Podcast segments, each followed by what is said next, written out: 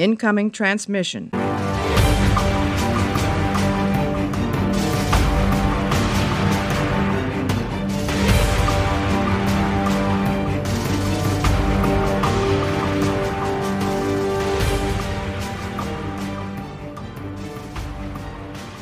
Hallo und herzlich willkommen zu einer neuen Ausgabe Warpcast. Heute wieder mit dem Discovery Talk. Bei mir zu Gast ist wieder Marco. Hallo Marco. Hallo Chris, hallo liebe Zuhörer. Und wir besprechen heute die Folge 4 aus der dritten Staffel Forget Me Not oder Vergiss mein nicht, richtig? Oder Vergiss mich nicht? Vergiss mich nicht, ja. Vergiss mich nicht. Wie hat's dir gefallen, Marco? Ja, nachdem ich letzte Woche ja ein bisschen, ich sag mal, enttäuscht war, hat diese Folge mich dann doch wieder ziemlich gut abgeholt. Also die Entwicklung der Charaktere, allen voran Captain Saru und auch äh, Detmar hatten wir ja letzte Woche schon drüber gesprochen, dass wir da sehr gespannt drauf sind, wie das mit ihr weitergeht. Und ja, dieses Mal hatte sie dann wirklich halt diesen, ich sag mal, Zusammenbruch, ähm, wo sie halt dann auf den Stamens losgegangen ist. Und ähm, bei dem eigentlich ja gut gemeinten Essen vom Captain mit seiner Kernbesatzung ähm, so ein altes Ritual, äh, quasi halt der Captain speist mit seinen engsten Vertrauten halt, um die Stimmung ein bisschen aufzuheben, geht das komplett nach hinten los, aber letzten Endes hat es dann doch eben die, die gewünschte Wirkung gehabt, denn jeder hat sich eingestanden, dass es ihm eben nicht gut geht. Und das ist eben halt wichtig für den Genesungsprozess. Wenn man so ein, ja, so ein Trauma halt erlebt hat, äh, dass man seine gesamte Familie, seine gesamten Freunde ähm, zurückgelassen hat und die nie wiedersehen kann. Ja, es ist ja nicht bloß die Freunde, die sie zurückgelassen haben, ne? das sind, hat ja trotzdem alles Wunden gerissen. Ich glaube, so dieses Motiv der Heimatlosigkeit, das ist auch das, was mir an der Folge am besten gefallen hat, dass das dann auch so vokal wird. Es liegt eigentlich nicht daran, dass die, dass es denen körperlich nicht gut geht oder dass die alleine sind, weil das sind sie ja nicht, aber es wird dann auch gesagt in der Folge, wenn wir hier sterben oder wenn die Discovery einfach verschwindet, vermisst uns keiner. Ich glaube, das ist ein sehr, sehr beängstigendes Gefühl und ich glaube, das nehmen die ganzen Charaktere auch so auf. Umso schöner ist es dann, wie es am Ende ausgeht. Dass man in so einer Situation halt trotzdem gemeinsam lachen kann. Und ich finde auch schön, dass das am Ende nicht so aufgelöst wird, dass das alles wieder in Ordnung kommt, sondern dieses Gespräch zwischen Saru und Kalber, ähm, wo man sagt, erstens, it's okay to be not okay. Und auf der anderen Seite, wir sind noch lange nicht auf einem guten Weg, ne? Das ist erst der Anfang. Und das finde ich so schön. Ja.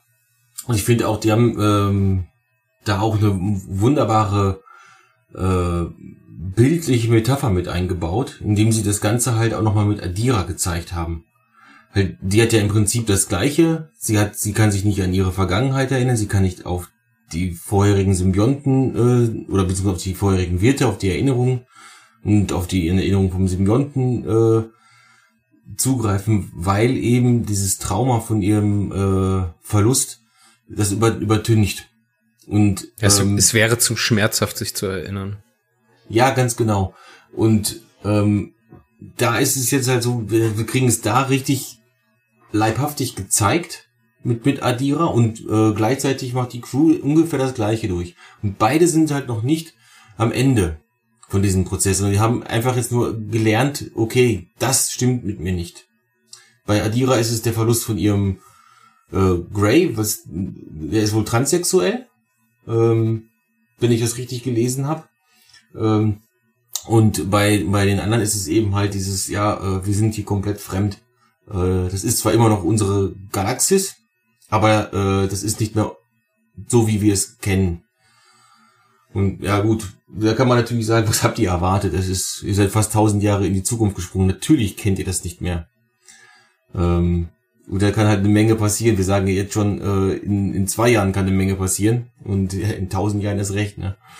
Ähm, aber gut, klar, das ist narrativ halt einfach. Das ist einfach für die Dramaturgie, äh, ist klar. Weil du gerade Adira und Grey ansprichst.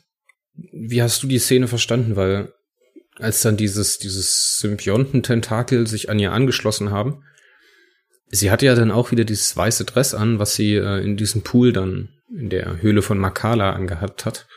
Hatte sie ja den, in den Szenen, als man sie mit Grey zusammensieht, auch wieder an. Denkst du, sie hat die Szene wieder neu erlebt? Also praktisch, ne? wieder durchlebt oder ist das eine Erinnerung gewesen? Weil ich fand nämlich die Blue oder Blue ohne Pronomen, ähm, die hat mir das Gefühl gegeben, dass die Schauspielerin sich in der Situation nicht wohlgefühlt hat. War das jetzt Schauspiel, indem man sagt, okay, das ist jetzt, weil man diese schreckliche Szene nochmal durchleben muss, weil man eigentlich unterbewusst weiß, was passiert? Oder denkst du, dass das äh, einfach zwischen den, die Chemie zwischen den Schauspielern nicht gepasst hat? Nee, ich glaube, das ist ähm, Schauspiel gewesen, weil es eben, wie du gesagt hast, diese Situation nochmal durchleben. Ähm, man weiß, wie es ausgeht, man weiß, warum man sich nicht mehr dran erinnert oder man weiß, man will sich daran nicht erinnern, besser gesagt, ähm, das hat ja einen Grund. Ähm, und ja, so, so habe ich es halt interpretiert. Äh, man, man, also ich habe das mit, dass die diesen gleichen Dress halt an, diesen weißen halt anhat, äh, so gesehen, dass sie ähm, das jetzt halt nicht, also das ist keine richtige Erinnerung, das ist mehr eine Art Flashback. Ähm, sie sieht das halt alles nochmal vor sich und sie agiert ja auch re relativ damit. Sie, äh, Burnham sagt, ja, mach die Kiste auf, mach die Kiste auf. Und so, und sie geht jetzt zu dieser Kiste hin, aber diese Kiste ist nicht wirklich da. Das ist alles einfach, das ist alles nur in ihrem Kopf. Was denkst du über die Szene, als dann die Talwirte wieder auftauchen? Wie hat dir das gefallen? Das fand ich ein bisschen überzogen. Generell fand ich dieses Ganze in äh, Adiras Kopf doch ein bisschen überzogen und dass, dass sie halt das Ding ein Tintenfisch nennt, obwohl das äh, ja mehr Ähnlichkeit mit einem Wurm hat, was man ja auch ganz eindeutig sieht. Ähm, also wenn überhaupt man das mit irgendwas vergleichen äh, will. Ähm, und ja, ähm, das, das fand ich halt ein bisschen zu, zu viel gewollt. Also, also ich kann an der Folge wirklich nicht viel kritisieren. Und dass ich das kritisiere, das äh, spricht dafür, dass die Folge mir gut gefallen hat, weil das ist letzten Endes halt dann einfach nur ein bisschen too much gewesen. Da wäre ein bisschen weniger vielleicht mehr gewesen, aber das ist halt auch wieder heute, heute mehr so die Zeit. Äh, man äh, kommt halt mehr mit optisch äh, beeindruckenden Sachen rumherum und so und ähm, wahrscheinlich wären viele Discovery-Fans enttäuscht gewesen und vielleicht sogar ich auch, wenn, wenn man da jetzt einfach nur so einen, äh, einen schwarzen Raum gehabt hätte, wie, wie in Stranger Things oder sowas zum Beispiel, wo einfach nur ein schwarzer Raum ist und wo dann halt die zwei Leute stehen äh, und miteinander agieren. Wär, vielleicht wäre das tatsächlich für Discovery ein bisschen zu wenig gewesen. Aber ich muss sagen, als also in der Szene, als die sich dann wieder gesehen haben, ne, Gray taucht ja dann hinter Senatal auf, ist glaube ich sogar Senatal. Ähm, mhm und wie die sich dann wiedersehen und wie Blue das spielt, das finde ich schon echt fantastisch. Also das hat mir richtig, richtig gut gefallen. Da hatte ich echt böse Pippi im Auge. Ja, das habe ich in einigen Szenen auch gehabt. Also ähm, da war wirklich, das hat ultra auf die Emotionen gedrückt. Ähm, ähm, als, als Detmar und Stamets sich in den Arm genommen haben, zum Beispiel auch, das fand ich halt auch ultra rührend, weil es vorher halt ähm, richtig Zwist bei denen gab und dass äh, Stamets zu Tilly gekommen ist und sich im Prinzip entschuldigt hat und ihr gesagt hat, dass er das all das im Prinzip nie ohne sie erreicht hätte und, und so weiter. Ähm, also man kann von Tilly halten, was man will. Man, äh, ich finde, sie ist jetzt auf ein, ein erträglich nerviges Maß runtergeschraubt worden in der dritten Staffel. Ähm, dass, dass sie so ein äh, Wunderknaben wie damals, äh, oder so ein Wundermädel, besser gesagt, äh, wie damals Wesley Crusher halt spielt, ja, Tilly wird dafür geliebt, Wesley wird dafür gehasst, ähm, okay, ist eben so. Was soll's. Ich finde es aber stark, dass sie Tilly so in die Rolle reingeschrieben haben, dass sie der Charakterentwicklung von anderen beisteht, weißt du? Sie sagt das ja dann so, mhm. ihr, ihr habt keinen, wie sagt man? Ja, ihr, ihr habt nicht das Monopol auf Kummer und Schmerz, hat genau, sie gesagt. das finde ich so schön. Äh, das finde ich, das fand ich richtig geil. Dass ausgerechnet der äh, Jüngste da am Tisch und der niedrigste Dienstgrad äh, die Schnauze aufmacht und sagt, ähm, hey, das äh, geht aber nicht. Äh, ihr könnt hier eigentlich einfach jetzt euch so, wie die, sie sagt ja wirklich Arschlöcher äh, ähm, aufführen. Und äh, ja, und Saru äh, ermahnt sie halt, er ermahnt fast alle, aber die, die hören halt nicht drauf. Und ähm, letzten Endes äh, hat aber Saru im Prinzip alles richtig gemacht. Er hat gut gemeint und am Ende ist es nicht daraus das, das geworden, was er bezweckt hat. Also ein schöner geselliger Abend, sondern ähm, es wurde dann halt am Ende ähm, aber doch eben über den Umweg das, was er haben wollte und dann hat er eben den Buster Keaton ausgekramt und äh, hat den abgespielt Und ähm, ja, und dann wird es eben doch noch zu dem reinigenden, äh, ja, reinigenden Feuer, will ich jetzt nicht sagen, bei dem, bei dem Streit, oder zum heilenden, äh, Ja, das, kann, Beginn das, Heilung, das ist mal so. Katharsis. Das ist so dieses Loslassen, ne? Emotionen zulassen und eingestehen, dass man nicht in Ordnung ist. Ja. Das sagt Kalber ja dann auch, ne? Wir müssen eingestehen, dass es uns nicht gut geht, bevor es uns besser gehen kann. Weil vorher Ja, sagen ja ich ja- alle, auch ich ja Kayla, gesagt. auch Kayla Detmer sagt ja, mir geht's gut, aber es geht ja halt offensichtlich nicht gut. Und dann, ich finde auch, das habe ich der Schauspielerin nicht zugetraut, dass sie so ein, ja, so ein, dass mir das so nahe geht, was sie da zeigt, weißt du, beim, als sie da gemeinsam das Dinner haben, wo sie dann ihren Zusammenbruch hat, so dieses äh, soziopathische Lachen und überhaupt nicht merken, dass man total daneben ist, das war schon echt krass. Das hat mir echt gut Ja, gefallen. aber, aber wie auch. Ähm, wir haben in den ersten zwei Staffeln halt von den Nebencharakteren ja kaum was mitbekommen. Das, das, das finde ich so richtig toll, äh, wie sie das jetzt halt machen. Dass ähm, die alle ein bisschen mehr äh, Screentime, ein bisschen mehr Tiefe kriegen und so. Ähm, es, es wurde ja oft gesagt, ähm, ja, alle Star Trek-Serien haben immer bis wenigstens zur dritten Staffel gebraucht, um wirklich gut zu werden. Wenn jetzt wirklich Discovery das schafft, äh, jetzt dieses Niveau von diesen ersten vier Folgen, meine, die, die dritte Folge war ja so ein kleiner äh, Sacker, aber ähm, das hat, hat, hat man einfach in jeder Serie. Wenn die das jetzt ha- schaffen, die nächsten Staffeln über das so zu halten, vielleicht die eine Staffel wird wieder ein bisschen schwächer, die eine Staffel wird wieder ein bisschen stärker. Äh, bei TNG zählt zum Beispiel die sechste Staffel als die stärkste und die siebte ist dann wieder so ein äh, Ja, das Ende konnten sie noch Absacker. nie gut. Ich glaube, es gibt keine Staffel, also Ja. Serienfinale bei Star Trek, die wirklich gut sind. Ich meine, wir haben Deep Space gestern, Nine. gestern, heute Morgen, What We Left Behind ist auch, also meiner Meinung nach nicht so stark wie die Serie davor. Bei Voyager brauchen wir nicht drüber reden. Enterprise ist auch abgebrochen worden. Also so Ja. zum Finale hin wird's schwächer. Das ist einfach so. Aber bei, Und bei an der, an, der, an der siebten Staffel TNG ist auch nicht die, also gestern, heute Morgen schlecht, sondern die ganze siebte Staffel hat einfach schlechte Drehbücher und Skripte. Genauso wie bei DS9. ähm, bei, bei die DS9 sehe ich es anders, weil äh, DS9 hat gerade mit diesen zehn Folgen am Stück, wo teilweise richtig Hammer-Folgen bei waren, auch ähm, durchaus was gezeigt. Allerdings ist sie qualitativ nicht auf dem Niveau von Staffel 6. Das stimmt schon. Ähm, aber da sind auch einige gute Folgen drin, äh, auch bei TNG siebte Staffel. Aber bei TNG wird immer gesagt, äh, ja, die hatten, die wussten ja schon nach der siebten Staffel ist Schluss und es kommt, es geht dann ins Kino weiter. Also haben sie sich da ein bisschen weniger Mühe gemacht und haben lieber geguckt, dass sie ein gescheites Drehbuch fürs Kino schreiben. Aber das glaube ich nicht wirklich. Ja. Also Mir hat Kalber sehr, sehr Ist- gut gefallen. Lass uns jetzt mal wieder wieder zur Folge zurückkommen. Mir Ja, hat ja, genau. Kalber, mir Ja. hat Kalber sehr, sehr gut gefallen. Ich finde es gut, dass sie ihn mal ein bisschen Handlung tragen lassen, ne? dass er praktisch der der Kommentator dazu ist. Naja, er ist ja, er, er tritt ja den Schritt, Schritt zurück aus der Crew und kommentiert das von außen, ne? weil ist ja, er ist ja sowieso der Außenstehende, das merkt man ja auch. Als er am Anfang über den Flur läuft und äh, dann grüßt er irgendjemanden und jemand anderes schaut ihn halt ganz abwesend an, ne? weil er halt immer noch so ein Fremdkörper in der Crew ist. Weil er ja halt schon mal gestorben ist und erst zurückgeholt werden musste und so weiter. Das fand ich gut. Ich würde es gut finden, wenn sie ihm ein bisschen mehr in dieses, in diese Kerncrew, die dann praktisch auch die Handlung trägt, mit reinholen würden. Weil gerade mit Paul Stamets und gerade auch mit der Folge jetzt, da leistet er einen absolut guten Beitrag und der ist ein fantastischer Schauspieler geworden. Das war er am Anfang noch nicht oder konnte es halt noch nicht zeigen. Und jetzt ist er halt in einer individuellen Situation, wo er der ganzen Sache auch was beitragen kann. Finde ich sehr, sehr stark von ihm gemacht. ich, ich glaube wirklich, ähm, dass das liegt daran, weil sie am Anfang halt nicht nicht äh, nicht wirklich Schauspielern durften.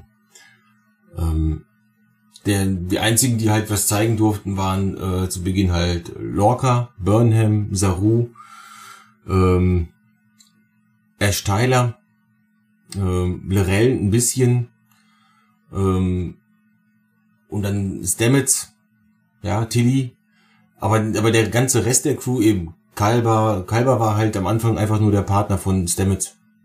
Der hat sonst nichts zu tun gekriegt. Und dann wurde er halt getötet, um Dramaturgie, Dramaturgie, und dann hat man ihn zurückgeholt, damit, damit äh, weil er ihm so beliebt war. Und also ich gehe davon aus, dass das tatsächlich halt äh, nicht geplant war, dass der, dass der äh, wieder lebt. Sondern dass man das halt dann schnell gemacht hat. Ja. So wie bei anderen Sachen halt auch, wie bei Dallas mit dem Traum von, äh, äh, mit dem Tod von Bobby Ewing und der, wo dann die ganze Staffel nur ein Traum war. Das ist ja so ein beliebtes, äh, beliebte, beliebtes Zitat oder beliebte ähm, Beispiel dafür, wenn äh, Drehbuchautoren eben halt improvisieren müssen. Du sagtest ja schon ja. mit dem mit dem Grey, wo man drüber spekuliert, ob das ein Transmann ist. Ich habe jetzt ehrlich gesagt keinen Beleg dafür gefunden. Aber ich finde es sehr, sehr mutig und sehr, sehr schön, dass das so unkommentiert bleibt. Das hatten wir ja schon angesprochen, als äh, Adira aufgetaucht ist. Dass das so eine Normalität da darstellt, ne? Dass die ganz normal ist, dass das überhaupt nicht eingeleitet wird, dass da mit dem Finger drauf gezeigt wird, das ist ein Transmann, sondern das muss man jetzt praktisch vermuten, ne? Ich hab, also wie gesagt, hast du irgendwo einen Beleg dazu gesehen? Ich habe das in ein, zwei Reviews jetzt halt, gelesen gehabt. Ja, ich habe es halt auch nur gelesen gehabt, aber es ähm, hieß, es, es gibt äh, eine ja, Non-Binary und ein Trans. Und das können ja eigentlich nur die beiden sein, dieses zu Beginn halt. Weil die sind neu dabei. Und die beiden würden auch Sinn machen. Ich finde es ich find's schön, wie es gelöst ist. Und ich finde auch toll, dass sie dann dieses Geheimnis hat. Und äh, das ist ja so ein Peter Pan-Motiv, ne, der seine kleine Fee hat, die, ihm, die ihm hilft. Mhm. Finde ich toll, dass er dann wieder auftaucht. Ne? Und ich habe nur dass er sich so wundert. einen einzigen wirklich, wirklichen Kritikpunkt. Ähm, und der betrifft schon wieder den Kanon. Es ist unglaublich, oder die, oder die Kontinuität. Ähm, weil, die, die, ich weiß nicht, wer er heißt, äh, Xi oder sowas, glaube ich, der, äh, der Wächter der, Xi. Der Mönch. Ja. ja, ich glaube, der Wächter, Wächter Xi, der ist der, der, der den hilft, ne? Ich glaube, so heißt der. Ähm, der geht, äh, der, der sagt, ja, nee, ähm, gegen den Willen des Wirtes kann das nicht passen, kann, kann, können die nicht äh, vereinigt werden. Deswegen, ähm, ja, er sagt, ein unwilliger, ja. ein unwilliger Wirt verhindert, dass der Symbiont drei, also vital sein kann. Ne? In einem unwilligen Wirt kann er nicht. Ich, ich weiß nicht mehr. Ja, irgendwie so. Also, also ich, ich weiß nicht mehr, aber in äh, entweder ist es so, dass ähm, in, in der Deep Space Nine Folge, da gab es ja äh, einmal so, dass der Dex-Symbiont gestohlen wurde und wem anders einges eingesetzt wurde. Entweder ist es tatsächlich nur, dass der Wirt unwillig sein muss dann würde es passen. Aber ich meine, ich habe das so verstanden in der, äh, in der, in der Folge, dass es eben halt auf Gegenseitigkeit beruhen muss. Und dann wäre es halt wieder daneben. Aber mein Gott, das, das ist. Ja, das ist aber so, das, das ist, das ist tatsächlich Ameisen halt, tätowieren, das ist Kleinigkeit. Das ist, ja, das, das, das ist tatsächlich halt, äh, das ist Nitpicking auf Level 1000. Ja. Was mir am wenigsten gefallen hat, war diese, dieser Auftakt auf Trill. Ne? Also das hat noch funktioniert mit dem Kanzler Voss oder Chancellor oder wie hieß der? Ja, der Voss oh, auf jeden Fall, der auf der Discovery auftaucht, fand ich noch cool, wie er reagiert, aber dann kommen die runter und dann kommt zu dieser Dialogszene zwischen dem äh, Kanzler Voss, nenne ich ihn jetzt einfach mal, äh, der Anführerin Fahrt und dem Wächter Xi. Und das ist halt wirklich sehr, sehr cheesy, was da passiert. Ich finde halt den Wächter Xi nicht gut getroffen, weil das so ein Techno-Mönch ist, weißt du? Der ist ja vollgepackt mit Muskeln. Kenne ich halt nicht von Trill. Ne? Klar gibt's das im Litverse, äh, dass der unvereinigte Trill aus Titan, mir fällt der Name natürlich nicht ein, ein Mann wie ein Bär ist, ne? ah. ne? aber ja, fand ich jetzt nicht so cool. Auch, das sind so, was? Es geht hier um Adiras Leben, als Michael so reagiert, weißt du, das hat mir nicht so gut gefallen. Da fand ich das Drehbuch oder die Dialoge einfach nicht stark genug, um das zu drehen. Also ich fand allgemein diese ganze, diese Gartenszene da, wie die da ankommen, das boah, verstehe ich nicht, warum man diesen Konflikt aufmacht. Man hätte das auch anders machen können. Man hätte auch einfach sagen können, der eine hat halt äh, Einwände dagegen und dann geht man halt trotzdem, um es zu versuchen, in die Höhlen hinein und dann kommt es zu dieser Katastrophe, dass die halt nicht wieder aufwacht und dass ihre Werte dann absinken und dass Michael dann praktisch reinsteigen muss. Ich find's auch leider am Ende ein bisschen cheap, als dann dieser Wiedereintritt von Trill in die Föderation mit drin ist. Das fand ich so ein bisschen out of the blue, das hat mir nicht gereicht. Das war halt alles zu schnell. Und halt, das habe ich schon beim letzten Mal gesagt, das ist halt leider wieder Schnitzeljagd. Weißt du? Man ist jetzt bei Trill, holt sich die nächste Information ab und dann weiterzuziehen. Das ja. ist hier sehr viel drin, was das überdeckt, aber ich finde halt, das ist, ich würde jetzt mal gerne so diesen überspannende Bedrohung aus der Staffel gerne kennenlernen. Ja, ähm, habe ich letztens auch, auch noch äh, was im Netz gelesen gehabt zu. Ähm, irgendwo Facebook, irgendeine Star Trek Gruppe, ähm, dass man jetzt langsam mal anfangen könnte, um, was geht es? Weil Staffel 2 war, waren es, äh, war es halt Control und so. Ähm, und bei, bei Staffel 1 waren es die Klingonen. So, ja, ich würde sagen, die Klingonen waren in Staffel 1 nur Mittel zum Zweck. Dann brauchte halt einen Konflikt mit einem Krieg. Und eigentlich war, ging es um Lorca und dem Spiegeluniversum. Und nicht um, äh, und nicht um die Klingonen. Und bei, bei Staffel 2 kam äh, Control auch erst relativ spät dazu. Ja, aber bei Staffel 2 hat man diese, ja diese sieben Leuchtfeuer. Genau. Und da das funktioniert diese, dann. Diese sieben Leuchtfeuer. Dann verstehe ich es ja, weißt du, dann kann ich das nachvollziehen und verstehe das, dass ich jetzt erstmal ein paar von den Leuchtfeuern abarbeiten muss, um dann praktisch weiterzukommen. Das ja, und hier haben ja. wir jetzt, in Staffel 3 haben wir doch jetzt äh, die, die Schnitzeljagd, die in Staffel, Staffel 2 ja noch, schlimm, noch viel schlimmer war. Ja, aber da war es ja, nicht so fair, da haben sie es dir von Anfang an gesagt. Wir haben jetzt sieben unterschiedliche Settings mit sieben eigenständigen Geschichten oder so ähnlich, ne? Da äh, sind sie ehrlich, ne? Aber hier ist es jetzt so, ja, wir wissen nicht ganz wohin, ne? Das ist jetzt so, es ist eine Reise zu uns selbst und zur Föderation zurück und die Föderation wieder aufzubauen. Ja, aber wo ist die Bedrohung? Was ist mit dem Brand? Das könnte man jetzt so alles erzählen. Langsam noch, anfangen. Noch wissen wir nicht, ob sie die Föderation wieder aufbauen wollen. Wir, wir wissen das ja, also wir vermuten es und es gibt ein paar Andeutungen äh, dazu, aber wir wissen nicht, wie es weitergeht. Ähm, die Föderation kann mittlerweile auch äh, sowas wie das Dominion sein. Oh, das wäre so unfassbar cool, wenn es eine böse Föderation gibt. Wenn so das, das Mirror Universe TOS Crew, weißt du, so ein Evil Spock wir fliegen ins Universum raus, aber wir sind so evil, wie wir nur können. So, und wir haben wieder Agony Chambers und Spock quält alle Leute und fängt verrückt an zu lachen. Mega. Hallo? Mega. Also es wäre, es wäre, äh, das, das wäre echt ein ziemlich geiler Twist. Ähm, und das würde dann auch klären, erklären, warum die Erde nicht mehr Mitglied in der Föderation ist. Oder, oder die Föderation hat sich mit den Kling äh, mit den äh, Romulanern vereinigt und ist jetzt eine übelst schizophrene Organisation. Ist auch spannend. Oder sowas, ja. Wir, wir wissen das alles nicht. Wir müssen jetzt erstmal die Föderation finden. Und dann sehen, können wir weitersehen. Und das ist jetzt erstmal der, äh, der, der Punkt, den wir jetzt in den ersten Folgen machen. Erstmal hat Burnham sich zurechtgefunden, dann die der Discovery, dann sind die der ersten Spur nachgegangen, jetzt ist das die zweite Spur. Jetzt haben wir aber zumindest schon mal wirklich, da ist die Föderation. Äh, da müssen wir hin. Also in der nächsten Folge werden wir die Föderation finden, garantiert. Hast du die, äh, den Abspann gesehen und die Castliste? Nee, darauf weil, achte ich eigentlich nie. Weil da taucht nämlich auch eine sogenannte Annabelle Wallace as Zora. Womit wir diesen wunderschönen Bogen schlagen zum Shorttrack Cypress. Calypso.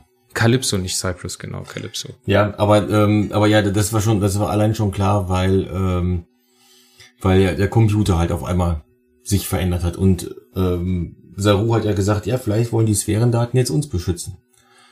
Und äh, auch das wurde mal mal in irgendeinem Beitrag auf Facebook oder so ähm, gemutmaßt, dass diese künstliche Intelligenz ja eventuell äh, durch die Sphärendaten halt ähm, hervorgerufen worden ähm, sein könnte. Und dann gab es halt aber auch Leute, die der Meinung sind, ja, die sind jetzt tausend Jahre in der Zukunft, äh, da ist wahrscheinlich eine, eine Key ganz normal an jedem äh, Bord des Schiffes, also in, in jedem an jedem Schiff an Bord, so. Aber ich fand's cool, ich habe mich da richtig gefreut. So, ich so, yes, Ferndaten, yes, Calypso. Weil der Calypso ja. Shorttrack hat mir unglaublich gut gefallen. Ich mag so eine Geschichten, ja. Ich mag ja äh, Her oder She mit Joaquin Phoenix. Wie hieß der Film? Her, ne? Boah, der fragst du mich was. Auch nee, ein fantastischer Film. Da, da verliebt er sich in Siri. Also in so ein Zukunfts-Siri-Ding in so einen Sprachassistenten und ist auch fantastisch. Ich mag so eine Geschichten sehr. Ja, und du ja. merkst ja auch, Calypso, die ist ja auch total, die versucht den ja auch die ganze Zeit zu beschützen. Und ich finde das so schön, wie er dann am Ende mit dem Shuttle losfliegt. Das wollte ich übrigens noch nachschauen, ob das das Shuttle 31 ist. Weil das dasselbe Shuttle ist, wie wir in der Folge jetzt gesehen haben. Das ist dasselbe Shuttle, mit der Adira und äh, Michael nach Trill fliegen. Hm, müsste man jetzt eigentlich mal nachschauen. Boah, ich habe den Shorttrack letztens noch gesehen. Ähm, aber ich habe da nicht drauf geachtet, welches Shuttle das ist, ob das überhaupt äh, zu sehen ist. Ja doch, man sieht ja am Ende, wie äh, Kraft einsteigt. Und äh, wie er dann wegfliegt. Man müsste, glaube ich, auch die Nummer sehen. Also es ist auf jeden Fall rot, aber ich glaube, alle Discovery Shuttles sind rot. Ja, so mit, mit, mit roten Verzierungen dran halt. Ja, was mich halt ein bisschen stutzig macht, ist, dass Sora in Calypso sagt, das ist das, das Shuttle haben wir erst vor kurzem erhalten, ne? Haben wir erst erhalten und es ist noch nie geflogen oder sowas. Ja. Und ich finde das Ende, wie Kraft und Calypso dann auseinandergehen, äh, sehr schön, als Kraft dann, äh, als Calypso dann sagt, verrätst du mir noch deinen richtigen Namen? Und dann sagt Kraft so, ja, auf meiner Heimatwelt, wenn wir Liebende wären, würdest du mir meinen richtigen Namen geben. Dann sagt sie so, ja, dann habe ich das ja getan. Und das finde ich so schön, das ist so eine schöne Note. Und ich hoffe, dass sie das so ein bisschen aufgreifen. Weil dieses, dieses Gefühl, was einem Calypso vermittelt, das ist echt toll. Das habe ich auch in Star Trek so noch nicht gesehen. Ah, ähm, Calypso ist auch, auch sonst voll mit Anspielungen an die Antike. Allein schon der Name halt. Ähm, Calypso ist ja die, diese eine Sirene, die den Odysseus halt auf ihrer Insel halten will. Und ähm, ihn dann aber am Ende halt ziehen lässt, weil sie merkt halt, äh, er entzieht es zu, zu seiner Familie. Und äh, das, genau das haben sie jetzt da auch gemacht bei, in, in Calypso. Und äh, auch, auch, auch Craft eigentlich heißt, der heißt ja eigentlich Craft, in, in, dass er im Deutschen daraus Kraft gemacht hat, ist wie mal so typisch.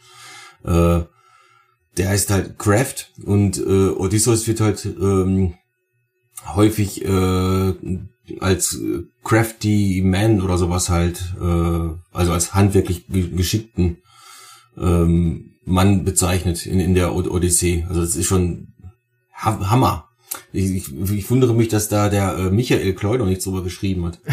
Müssen wir mal anschauen, ich, hab ich, Ja, ich habe dann zumindest noch nichts so gesehen, aber das ist wahrscheinlich auch lieber etwas, was er für seinen äh, für seine Seite dann macht. Übrigens, äh, liebe Hörer, falls ihr die Seite von dem Michael Kloy nicht, nicht kennt, fantastischeantike.de. Der geht ja auf die äh, antiken Rezeptionen in ähm, Science Fiction, Horror und Fantasy und sowas halt ein, weil es ist unglaublich, wie viel da drin steckt. Jetzt nicht nur solche Sachen wie in äh, in, in TOS, wo ähm, die in, äh, Apoll halt treffen oder Apollo halt treffen, sondern ähm, auch Anspielungen, die, die Romulaner zum Beispiel, die sind ja auch sehr nach dem, nach dem römischen Reich halt designt.